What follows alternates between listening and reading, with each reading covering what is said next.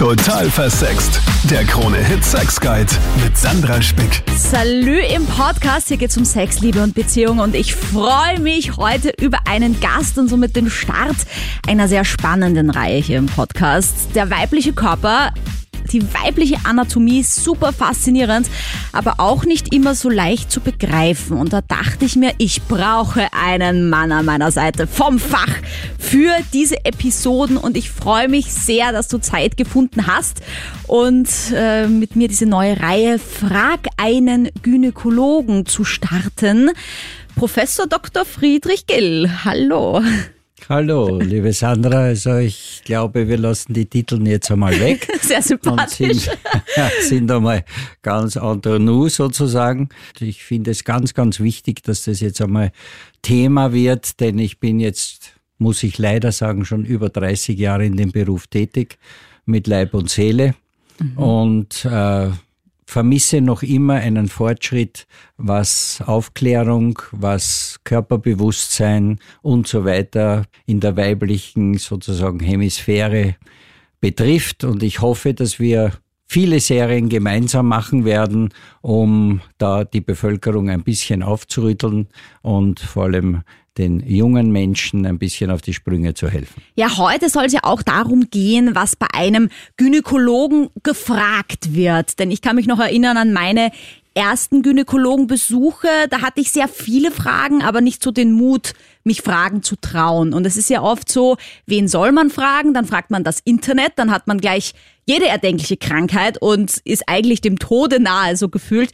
Mm, und mittlerweile bin ich jemand, der meinen Gynäkologen schon sehr löchert. Und ich habe auch mal das Gefühl, dass er dann schon uh, so ein bisschen überfordert ist mit meinen ganzen Fragen. Aber das muss ja so nicht sein. Also ich finde, als Frau sollte man den Mut haben, gerade die Chance zu nutzen, um einen Gynäkologen auch intime Sachen fragen zu können. Wie gehst du damit um, wenn da eine Frage kommt, wo du dir denkst, puh, das ist jetzt doch schon ganz schön intim? Das gibt's nicht. Es ist gerade der Gynäkologe, äh, würde ich sagen, die Ansprechperson, äh, weil wir wissen, dass leider Gottes die Aufklärung der jungen Menschen und der jungen Mädchen vor allem natürlich in den Kinderschuhen steckt und dass sich heute die meisten jungen Menschen ihr Nichtwissen holen, entweder von der nicht wissenden Freundin oder aus dem Internet oder vielleicht auch noch dazu mal wie bei mir von Bravo. Und ja, somit ist Bravo. natürlich äh, das, das Wissen leider Gottes nicht oder nur sehr sporadisch vorhanden. Und ja, den Gynäkologen kann man alles fragen, wenn er halt auch auch natürlich aufgeschlossen ist und vielleicht nicht selber auch Probleme hat, über diese Themen zu reden, was erstaunlicherweise doch sehr oft ist bei den Kolleginnen und Kollegen, wo man doch annehmen müsste, wenn man sich diesem Fach widmet, dass man eben ja einen schon sehr intensiven sozusagen Magnetismus zur Weiblichkeit hat und darum wählt man ja auch das Fach. Ja, das ist jetzt eh meine nächste Frage. Warum wird man als Mann Gynäkologe? Weil man möchte doch meinen, dass sich in der Frauenheilkunde die Frauen besser auskennen sollten. Warum wird man Gynäkologe als Mann, wenn man die Weiblichkeit als eines der faszinierendsten Lebewesen auf diesem Globus erstens einmal verspürt mhm, mhm. und zweitens einmal, weil es ein Fach ist, das äh, kein zweites gibt, das so weit gefächert ist wie die Gynäkologie und Geburtshilfe. Okay, aber es hat nichts damit zu tun, dass man einfach jeden Tag nackte Frauen bewundern darf. Ich meine, das ist so das Klischee, oder? Dass junge Medizinstudenten sagen, ja, ich werde mal Gynäkologe, das ist ja super. Also ich hoffe, es nimmt mir jetzt niemand krumm und schon gar nicht äh, eine Dame oder mehrere Damen, vielleicht hört doch jemand zu aus meinem Patientinnenkreis, aber ich würde so sagen, also ich habe in meiner Kartei ungefähr 38.000 Patientinnen. Äh, und wäre wahrscheinlich wenn es jetzt rein um die Optik geht, mit keinen 50 einmal essen gegangen. Okay, wow. Ja, ich glaube, dass man das dann auch einfach ausblendet. Das ist dann einfach das Professionelle, das ist halt die Arbeitsstätte. Das ist die Arbeitsstätte. Das ist wahrscheinlich so wie ein Schokotalier wahrscheinlich keine Schokolade in der Freizeit isst und ein guter Koch meistens wahrscheinlich eher dann, wenn er aus seinem Haubenlokal rausgeht, eher dann auf ein Schnitzel zum nächsten Wirten geht. Na, und so genau ist es mit einem Gynäkologen. Arbeit ist Arbeit und ja, privat ist privat. Und das sieht auch Ihre Frau so. Ich weiß jetzt gar nicht, ob Sie verheiratet sind. Ja, ich bin verheiratet und ja, meine Frau hat keine, sozusagen keine Ambitionen, bis jetzt zumindest nicht, irgendwie eifersüchtig zu sein. Okay. Und ich glaube, sie hat euch also absolut keinen Grund, weil, wie gesagt, das ist eine Arbeit wie jede andere. Eine letzte Frage zu diesem Thema. Soll ich zu einem männlichen oder einem weiblichen Gynäkologen, Gynäkologin gehen? Also ich persönlich bin ja jemand, ich war immer nur bei Männern. Ich finde es einfach irgendwie angenehmer mit einem Mann. Ich weiß nicht, woran das liegt. Meine Freundinnen zum Beispiel sagen, nein, nur zu Frauen. Das ist sonst unangenehm, wenn mir da ein Mann zwischen die Beine schaut. Wie würden Sie da raten? Nach was soll man das entscheiden? Du? Ich bin so schlecht mit dem Du. Ja, Herr also, Professor. aus meiner Erfahrung kann ich nur sagen, ohne jetzt irgendeine Wertigkeit abzugeben, ich habe viele, viele Patientinnen, die waren bei Kolleginnen und haben, und ich glaube, ich darf mich als Mann titulieren, zu mir gewechselt. Ich frage natürlich immer eine neue Patientin, wie sie denn zu mir kommt, ob über Empfehlung oder übers Internet oder und und und.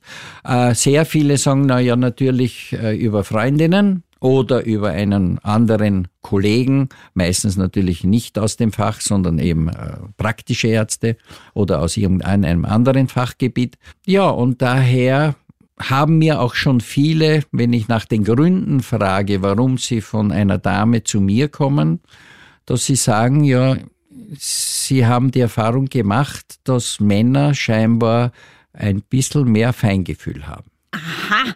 Also ich tue mich generell leicht, auch mit einem Mann über Sex zu sprechen. Das ist jetzt für mich kein großes Thema. Und bei Frauen, ich weiß nicht, ob ich mich da so ein bisschen beurteilt gefühlt habe, mehr beurteilt als bei einem Mann. Ich kann es gar nicht beschreiben. Ja, und vor allem auch die andere Sicht ein bisschen zu sehen. Also das finde ich auch immer praktisch und spannend, einfach auch die Sicht eines Mannes auf das Thema zu sehen, als die Sicht einer Frau, weil das ist ja dann auch wieder individuell unterschiedlich bei jeder Frau, von Frau zu Frau. Da hast du sicherlich recht, aber schaut, war ja zum Beispiel der erste auf der Welt, der den Kupferperlenball gesetzt hat. Ah, okay. Vor circa acht Jahren. Ein wunderbares neues Verhütungsmittel, meiner Meinung nach. Äh, absolut. Ich sage immer, es ist die Verhütung ohne Ecken und Kanten. Ohne Hormone natürlich, sozusagen für mich die beste nicht hormonelle Kupfer unter Anführungszeichen mhm. Spirale. Es ist ja ein Ball. Mhm. Ich sage mhm. immer eben ohne Ecken und Kanten. Und wenn man dann liest, und ich war auch einer, oder ich habe vor mehr als ja, fast 30 Jahren das Gynefix, die Kupferkette, nach Österreich gebracht, die ja mittlerweile sehr verbreitet ist. Und wenn man da liest im Internet, was Frauen darüber schreiben, wie das Einsetzen denn ist und wie fürchterlich und wie schmerzhaft und fast, ja, fast ein tödlicher Schmerz. Und wenn ich dann meine Patientinnen nach dem Einsetzen befrage, na wie war's denn, sagen Gott sei Dank mehr als 90 Prozent, na ich hätte mir's viel ärger vorgestellt. Kann man da einfach wechseln? Also wenn man jetzt die Güne fix drin hat und man sagt, ich möchte als nächstes den Kupferperlenball, ist das ein Problem? Kann man da einfach rüber switchen? Man kann erstens einmal natürlich switchen. Äh, es kommt natürlich darauf an, man muss sich zuerst die Gebärmutter anschauen, die Gebärmutterhöhle sozusagen, ob die Gebärmutter von der Form, von der Größe her dafür geeignet wäre. Aber switchen ist null Problem. Okay, spannend. Ich bin ein großer Fan von hormonfreier Verhütung, denn Hormon Verhütung an sich birgt ja auch viele Probleme. Vielleicht ist das ja auch eine der Top drei Fragen, die Ihnen als Gynäkologe oft gestellt werden, dir als Gynäkologe oft gestellt werden. Also ich schaffe das irgendwie nicht heute. Vielleicht wird's besser. Ob es eben besser ist, hormonfrei zu verhüten oder mit Hormonen? Ich würde sagen, da kann man also primär einmal nicht sagen besser. Mhm. Anders. Ich weiß es zum Beispiel von meinen Töchtern, die bis auf eine kurze Zeit eigentlich oder die ältere äh, Tochter von mir schon viele, viele Jahre vor ihrer Schwangerschaft, jetzt auch nach ihrer Schwangerschaft, äh, nach meiner Enkeltochter hormonfrei verhütet und sehr zufrieden ist und schon die dritte hormonfreie Variante in der Gebärmutter hat. Ich würde sagen, hormonfrei gebe ich eindeutig den Vorzug, denn die Nebenwirkungen unter einem künstlichen Hormonniveau zu leben, oft Jahrzehnte, ist, glaube ich, für viele nicht so ideal, weil ja nicht nur die Psyche beeinflusst wird teilweise, sondern auch das ganze Körperempfinden. Und viele Frauen wissen ja gar nicht mehr, was es heißt, sozusagen die Empfindungen im Zyklus Frau zu sein, zu erleben mhm. weil sie halt unter einem nivellierten Hormonniveau leben. Auch natürlich die Probleme mit unter Umständen immer wiederkehrenden Scheideninfektionen und so weiter. Das ist halt unter einer hormonfreien Verhütung nicht oder kaum zu finden. Man muss natürlich aber schon abgrenzen, Patientinnen, die zum Beispiel sehr starke Regelschmerzen haben, oft bis zur Bewusstlosigkeit oder zum Erbrechen und einen Tag oder zwei Tage Knockout sind, na denen werde ich natürlich nicht unbedingt eine hormonfreie Verhütung empfehlen, weil damit man vielleicht unter Umständen noch mehr Schaden anrichten kann als mhm. Nutzen. Ich habe auch die Kupferkette und ich habe seitdem auch extrem starke Blutungen zum Beispiel. Also ich denke auch wirklich drüber nach, als nächstes den Kupferperlenball zu wählen, einfach weil er mir weniger invasiv erscheint als dieses Hineinstecken in die Gebärmutter eines Fremdkörpers.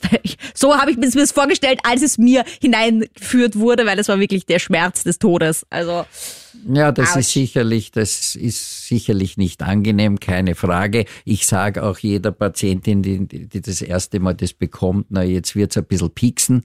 äh, es ist halt so eine, eine Zehntelsekunde, wo es wirklich piekst und dann nachher ein bisschen zieht, einige Stunden könnte es schon sein. Ein bisschen ein Widerspruch ist, was du jetzt gesagt hast. Gerade dieser Faden macht im Großen und Ganzen nicht mehr Blutungen mhm. als zum Beispiel der Kupferperlenball aber es spielen sich ja so viele Dinge in, in, in diesem Brutkästchen der Frau ab. Es wird halt sehr oft übersehen, dass parallel unter Anführungszeichen Erkrankungen vorliegen, wie zum Beispiel die Adenomiose. Das sind versprengte Schleimhautinseln in der Gebärmutterwand, in der Gebärmuttermuskulatur. Das kann ja dort nicht raus. Das ist ja wie die, die Schleimhaut in der Gebärmutter wird einmal im Monat im Schnitt abgeblutet, damit ein eventuell befruchtetes Ei sich eben dort einnisten kann. In der Muskulatur kann das nicht heraus. Das heißt, das macht nicht nur sehr starke Schmerzen, sondern kann natürlich auch die Blutung verstärken. Das gehört abgeklärt, das manchmal gar nicht so einfach ist, eine Adenomiose äh, festzustellen. Wenn sich aber jemand ein bisschen damit beschäftigt und weiß, wie das ausschaut, zum Beispiel im Ultraschall oder im MR, dann kann man das schon abklären und dann kann man sagen, Sie passen Sie auf, das Verhütungsmittel ist für Sie nicht so geeignet, weil wir werden wahrscheinlich von der Blutungsintensität mehr Schaden anrichten als nutzen. Na, vielleicht wechsle ich doch noch Gynäkologen. ja, aber ich muss sagen, mir ist alles lieber als Hormone, weil für mich war die Pille das beste Verhütungsmittel, weil ich nämlich null Lust auf Sex hatte. Also wirklich gar nicht. Aber zu Lust und Unlust machen wir vielleicht noch einen eigenen Podcast. Was sind denn die Top-Fragen, die Sie gestellt bekommen oder die Top-Fälle, die Ihnen begegnen in Ihrer Praxis? In deiner Praxis, also ich bin ja echt Ich wollte gerade sagen, jetzt, Danke. Mal, jetzt tue ich dich ein bisschen psychisch unter Druck Danke. setzen. Im nächsten Podcast für, schaffe ich es. Nee, für jedes Sie, dann gibt's, sagen wir mal, weiß nicht, was du gerne trinkst. jetzt wird dann aber lustig. okay, du, du, du. So. Das ist natürlich altersabhängig. Ne? Wenn ein junges Mädchen, sagen wir mal ein 14-jähriges Mädchen, das erste Mal zum Frauenarzt kommt, muss man erst einmal Aufklärungsarbeit leisten in, würde ich einmal sagen, mindestens 95 Prozent der Fälle, weil sie wissen nichts. Das ist leider Gottes natürlich äh, zurückzuführen, dass die Eltern der jungen Generation schon selber nichts wissen oder kaum was wissen Und ich wundere mich immer sogar, wenn Biologieprofessorinnen, die schon 20 Jahre im Beruf stehen, mich fragen, fragen, denke ich mir, uh, uh, wie willst du meine Kinder oder meine Enkelkinder ausbilden oder, mhm. oder instruieren? Also das heißt, man sollte ein junges Mädchen, das zum ersten Mal äh, zum Frauenarzt kommt, nicht irgendwie versuchen, in eine Schiene hineinzupressen, sondern sozusagen ihren Gedanken freien Lauf lassen und sie einmal erzählen lassen, was denn in ihrem Interesse ist. Und es hat auch gar keinen Sinn, jetzt zum Beispiel gerade natürlich bei Jungen ist einer der häufigst gestellten Fragen Verhütung. Sie jetzt zu beraten, vielleicht mit einem Medium, das sie gar nicht will, sondern meine erste Frage ist immer, womit kannst du oder können Sie sich denn identifizieren? Was ist denn eigentlich in der eigenen Schublade vorbereitet? Ja, und dann kommt man halt langsam näher dem, dem Wunsch der Patientin und dann muss man natürlich schauen, wie es bei dem Mädel im Baucherl ausschaut, also wie ihre Gebärmutter ausschaut und wie ihre Eierstöcke ausschauen und ob sie irgendwelche Probleme hat oder nicht und dann kann ich ihr raten. Was mich enttäuscht, was leider sehr wenig gefragt wird, ist überhaupt die Problematik des Verkehrs. Wie gehe ich da ran? Was ist gefährlich? Worauf sollte ich schauen? Was eine hier und da, aber auch noch meiner Meinung nach viel zu selten kommt, die Frage der Hygiene. Also da muss ich leider sagen, als Gynäkologe, dass die, die Hygiene ein großes, unerschöpfliches Kapitel wäre, wo viel, viel Aufklärungsarbeit nötig wäre. Schreiben aber nicht, wir uns gleich auf unsere Bucketlist für. Genau, ja. aber nicht nur natürlich bei jungen Mädchen, leider auch bei 40-jährigen Damen. Ich bin oft sehr verwundert, wie Patientinnen in die Ordination kommen und ich habe ja eine reine äh, Anmeldungsordination. Ich meine, wenn jemand verunfallt und kommt ins Krankenhaus, dass er dann nicht duftet wie ein Röschen, ist klar. Aber wenn ich seit Wochen einen vorbestellten Termin habe und komme dann zum Gynäkologen und manchmal mit Chanel-Kostüm und Klunker um den Hals, aber wehe die Unterhose fällt. Und da muss ich sagen, da ist schon sehr vieles, geht da verkehrt. Ein Podcast wäre über Hygiene. Ja, auf jeden Fall, versprochen. Wann soll man denn zum ersten Mal eigentlich zum Gynäkologen gehen? Weil wir das vorher kurz besprochen haben. Meine Mutter hat immer gesagt, wir gehen vor deinem ersten Mal zum Gynäkologen. Ja, das ist halt die Geschichte. Wann ist das erste Mal? eben, ne? Das eben. kann ja niemand vorhersehen.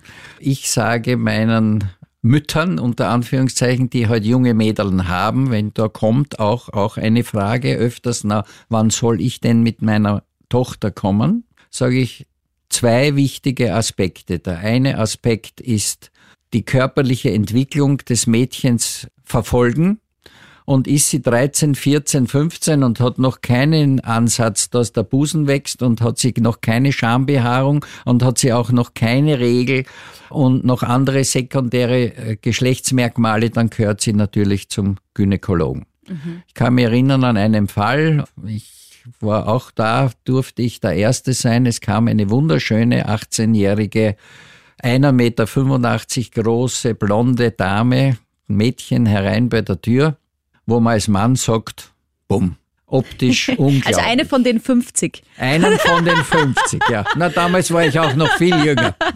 Und die hat dann begonnen, das war also damals auf meiner Abteilung, wo ich tätig sein durfte als Oberarzt und äh, hat begonnen, ihr Leid zu klagen, dass sie jetzt den ersten Freund haben wollte, und sie haben es halt versucht und es ist nichts gegangen und es ist ihr aufgefallen, dass sie ja eigentlich noch gar keine Regelblutung hat. Das Mädel war aus Tirol. Scheinbar dort nie von einem Kinderarzt richtig untersucht, schon als Baby nicht oder als, als Mädchen nicht. Natürlich nicht zum Gynäkologen gegangen. Was hat sich herausgestellt? Sie hatte nur ein Scheidengrübchen, sie hatte keine Gebärmutter, sondern sie hatte ihre Hoden hochgeschlagen statt den Eierstöcken im Bauch war aber oder wurde natürlich als Mädchen erzogen, hat sich auch immer als Mädchen gefühlt. Jetzt war natürlich äh, die Frage, was macht man mit so einem jungen Menschen, dann kommen natürlich die Psychiater und die Psychologen auf, aufs Tapet, beurteilen einmal, was überhaupt diesen unsicheren Menschen zuzumuten ist. Und die kamen halt dann zu dem Schluss, natürlich, es ist besser, wir lassen sie ein Mädchen sein. Und dann, wir waren in unserer Abteilung damals berühmt dafür. Wir haben also Menschen unter Anführungszeichen äh, geschlechtlich umgebaut, also aus, aus Mandel Weiberl und aus, aus, aus Weiberl Mandel. Und da haben wir halt dann eine künstliche Scheide gebaut und sie war halt dann oder blieb ein Mädchen, natürlich ihr Leben lang und äh, natürlich un, also unfruchtbar, ohne die Möglichkeit, ein Kind jemals äh, zu äh, gebären. Und ich habe damals auch es, also die ihre Hoden laparoskopisch, also mit endoskopischer Operationstechnik sozusagen entfernt, damit halt ihr Körper dann natürlich eher weiblich ist und nicht nur männlich. Muss man dann immer Gleitmittel verwenden oder ist das eine voll funktionsfähige Scheide dann? Nein, nein, man muss natürlich, also die musste natürlich ein Leben lang unter Hormonsubstitution sein. Alleine die, die Sensibilität dieser Scheide ist natürlich nicht die einer natürlich entstandenen. Also natürlich müssen diese Frauen dann meistens Gleitmittel verwenden oder zumindest halt immer wieder Hormonzäpfchen, Östrogenzäpfchen ja. in die Scheide einführen, damit die Scheidenhaut halt elastisch und, und sensibler bleibt. Zum Thema rausfischen, das ist ja auch oft ein Thema. Ich verwende zum Beispiel oft solche Schwämmchen, wenn ich so äh, so den letzten Tag meiner Periode habe oder den ersten und ich hätte trotzdem gerne Sex, dann äh, verwende ich eben so ein Schwämmchen. Und ich bin jetzt niemand, der besonders zimperlich ist beim Reinfahren und das wieder rausholen. Aber ich hatte auch schon mal den Fall mit einer Freundin, die ist dann im Urlaub nach drei Tagen zu mir gekommen und meinte, du, ich habe da ein Problem, ich krieg diese Schwämmchen nicht mehr raus. Ja, dann habe ich da quasi im Wohnzimmer dieses Hotelzimmers dann diese Schwämmchen entfernt, was ja, also für mich okay war, aber natürlich vom Ekelfaktor dann, wenn das einfach drei Tage drin ist mit Periode, halt so ein bisschen schwierig war. Das passiert ja auch vielen Frauen wahrscheinlich, dass sie zum Gynäkologen kommen und sagen, ich habe da, glaube ich, was drinnen, was ich nicht mehr rausbekomme. Ja, also ich, ich könnte schon wahrscheinlich ein Museum füllen, was ich da schon rausgeholt habe. Nicht nur ich natürlich, sondern auch die Chirurgen sind ja da Spezialisten, was sie aus dem Anus herausholen. Aber ja, das passiert ich würde sagen, e-, einige Male pro Jahr, dass eine Dame kommt und sagt, ich glaube, ich habe ein OB vergessen oder sie kommt und sagt, wissen Sie, ich habe jetzt seit drei Wochen eine Dauerblutung oder zumindest Abgänge aus der Scheide und äh, irgendwie irgendwas kann nicht stimmen. Naja, und wenn man dann halt ein drei Wochen äh, altes Tampon herausholt, na dann ist es also etwas, wie soll man sagen, ist schon ein bisschen ein intensiveres Erlebnis. Aber das passiert halt. Ich habe mir schon überlegt einmal und, und ich habe in meinem Berufsleben schon ein paar Ideen verwirklicht haben wir gedacht, eigentlich müssten wir so ein OB, aber das ist natürlich, geht nicht und wird wahrscheinlich auch nie funktionieren, dass man so eine Art Mikrochip einbaut und das am Handy piepst, wenn das länger als vier oder fünf oder sechs Stunden da drinnen ist. Startups äh, vor, bitte. Ja. Förderungen. und, und weil das wäre schon sehr, ja, sehr förderlich, weil das eben gar nicht so wenig vorkommt. Was natürlich schon der Hauptaspekt dann ist, nicht nur, dass es natürlich in der Geruchssphäre nicht sehr angenehm ist, sondern auch natürlich, wenn sowas so lange drinnen ist, kann das natürlich zu Infektionen führen, zu Reizungen, zu Entzündungen führen. Und das ist dann natürlich auch nicht so lustig. Ich wundere mich immer nur, jetzt plaudere ich als sozusagen aus der gynäkologischen Sprechstunde, wie offensichtlich unsensibel manche Frauen und auch ihre Partner sind. Denn wenn so ein Tampon da so mehrere Tage da drinnen ist, na dann ist schon einmal, wie soll ich sagen, ein bisschen ein Nasenrümpfen wäre da schon einmal angebracht. Aber scheinbar stört es sehr viele nicht so. Äh, ja, und da sind wir wieder bei der Hygiene. Ja, Wahnsinn. Vor allem, das muss ja auch wehtun. Also ich hatte einmal auch den Fall, dass ich, da war ich auch noch jünger, vergessen hatte, dass ich meine Tage habe, weil ich irgendwie mit dem Mann neu zusammen war und ich war irgendwie so aufgeregt und dann hatten wir irgendwie, haben wir irgendwie angefangen, Sex zu haben und es war eher erst nur mit den Fingern und dann komme ich halt wirklich so schlagartig drauf, oh mein Gott, ich habe ein Tampo drinnen. Ja, das war so arg, weil ich das einfach komplett vergessen hatte. Also ich kann schon nachvollziehen, dass es passiert, aber ich finde, man muss es ja einfach merken, weil es ist ja auch nicht unendlich der Raum. Ja, Das heißt, wenn dann da ein Penis noch dazu eingeführt wird oder Finger, das muss man ja irgendwie spüren, dass da was drinnen ist. Scheinbar oder tatsächlich nicht, denn erstens einmal, wie bei den Männern ist natürlich die Anatomie der Frau auch äh, etwas unterschiedlich. Und zweitens einmal ist es natürlich auch ein Unterschied, ob jetzt, äh, so wie bei dir in deinem Fall, das als junges Mädchen passiert ist oder ob das eine Dame ist, die schon drei Kinder geboren hat.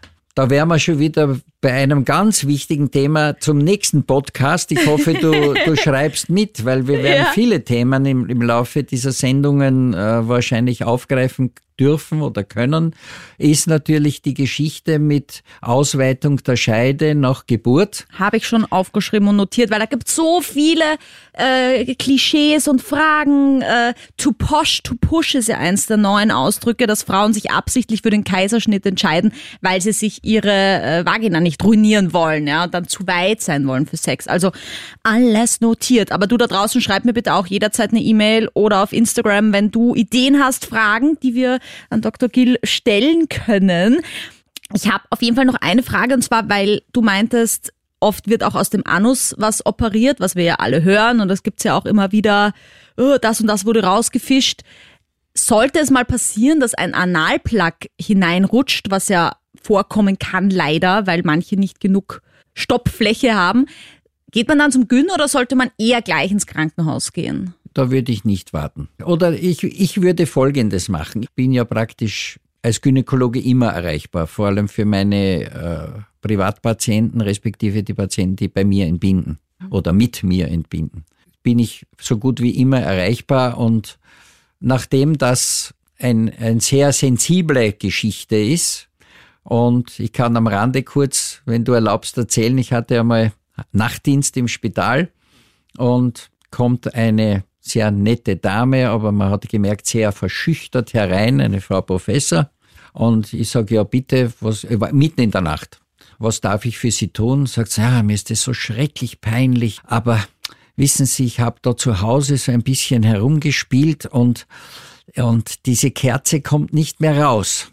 Naja, und dann habe ich gemerkt, wie der Dame fürchterlich das unangenehm ist und sage, naja, das Problem werden wir schon lösen, nicht? Und dann war wirklich lustig, also sie hat sich dann auf den Günststuhl gesetzt und es hat wirklich nur mehr der Tochter rausgeschaut, ein Stückerl. Und Na, immerhin. Dann, dann habe ich ja das Ding heute halt entfernt und sage, liebe Frau Professor, also wenn Sie nächstes Mal zu solchen Hilfsmitteln greifen, dann bitte solche, die halt dann wieder eher leichter zu entfernen sind, weil mhm. sonst bin ich das nächste Mal äh, gezwungen, den Docht anzuzünden. oh, kiki, kiki. Na, aber nur Spaß am Rande. Aber natürlich wenn es geht, sollte man vielleicht den vertrauten Gynäkologen anrufen, weil es ist natürlich, äh, wenn man jetzt ins Spital kommt und dort der Doktor oder die Frau Doktor XY auftritt, die vielleicht gerade im Nachtdienst ist oder nicht gut aufgelegt ist, kann es natürlich schon zu verbalen, wie soll man sagen, Missverständnissen kommen und dann ist es, glaube ich, schon besser, wenn man sagt, sie treffen wir uns geschwind in der Ordination oder, oder ja, wo soll ich hingehen oder kennen Sie jemand, mhm. der im Dienst ist und sind so lieb, rufen Sie den an und vielleicht sind es dann ein bisschen, sagen wir mal, ist die Scham und die, das Unangenehme nicht so exzessiv. Und es ist ganz wichtig, Leute, es ist nichts peinlicher. Und selbst wenn es peinlich ist, Ärzte wie Dr. Gill zum Beispiel machen so ein bisschen einen Spaß draus und dann ist es auch wieder nicht mehr so wild. Ja? Also bitte, bitte nicht schämen für euren Körper. Und wenn mal was passiert, das kann sein und es ist auch nicht wild, einfach zum Gyn, zu eurem Gynäkologen oder zu Dr. Gill. Und äh, Fragen. Es gibt, gibt so viele nette und so viele gute Kolleginnen und Kollegen. Aber es ist, wie gesagt, wir leben auf einer unendlichen Spielwiese. Es ist halt einfach menschlich. Danke fürs Dabeisein. Ich freue mich auf diese Podcast-Reihe. Wie gesagt, wenn du Fragen hast, wenn du Ideen hast für uns, bitte schreib mir jederzeit. Meine E-Mail-Adresse steht unter dem Podcast. Ich freue mich aufs nächste Mal. Danke, dass du diesen Podcast supportest, unterstützt und bewertest. Ich hoffe, ihr bleibt alle gesund und bis nächste Woche. Total versext. Der Krone-Hit Sex Guide.